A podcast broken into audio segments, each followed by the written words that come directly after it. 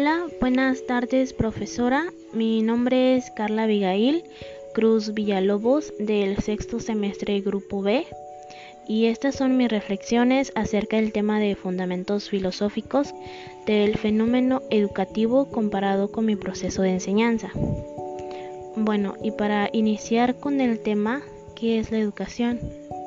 En un sentido más amplio, por educación se entiende que es el proceso por el cual se transmite el conocimiento, los hábitos, las costumbres y los valores de una sociedad a la siguiente generación. Y para nosotros recibir una buena educación en la que aprendamos de una manera adecuada, debemos de conocernos a nosotros mismos, pues para saber de qué manera es que nos gusta estudiar o de qué manera se nos hace mucho más fácil aprender, ya que no todos aprendemos de la misma manera. Hay personas que son visuales, otros auditivos y algunos memorizándose las cosas. O incluso hay prácticos o hay algunos que son muy dinámicos. La educación debe ser ese proceso en el cual disfrutemos, que amemos aprender, conocer y tengamos esa libertad de educarnos de una manera más divertida o dinámica. Al igual, nada justifica que toda educación debe ser traumática con métodos aburridos, con docentes estrictos o incluso groseros.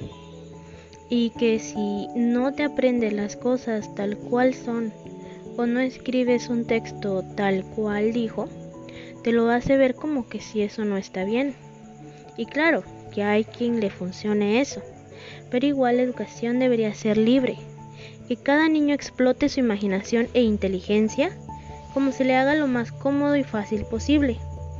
Y no debemos por qué asociar la educación con algún algo aburrido, algo doloroso, porque en muchos casos esta es la razón por la cual muchos niños no quieren estudiar, ya que si tienen un maestro regañón, que enseña de mala gana y lleva sus problemas al salón de clases, pues esto hace que los alumnos no les guste aprender y pues que los niños se cierren a adquirir estos conocimientos o a utilizar otros métodos.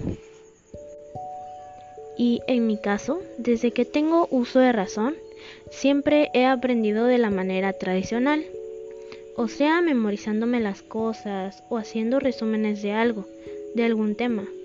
Algo sumamente aburrido, pero en mi caso sí me ha funcionado. Recuerdo que desde la primaria era la niña que pasaba a decir una poesía en el homenaje o en eventos de la escuela, ya que se me facilitaba aprenderme las cosas. Actualmente ya no, pero era algo que en su tiempo me gustaba.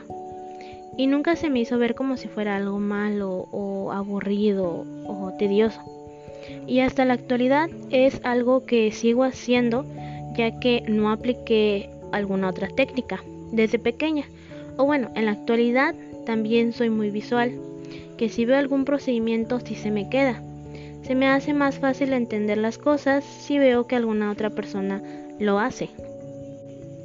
Y bueno, regresando a lo anterior, pues afortunadamente o desafortunadamente, desde pequeña me tocaron maestros estrictos en mi escuela. Y pues al igual mis papás eran de ese pensar que tenía que aprenderme las cosas de memoria, tal cual eran. Y pues siempre me funcionaba, hasta la fecha. Y para estudiar para algún examen, pues es la manera en que yo lo hago.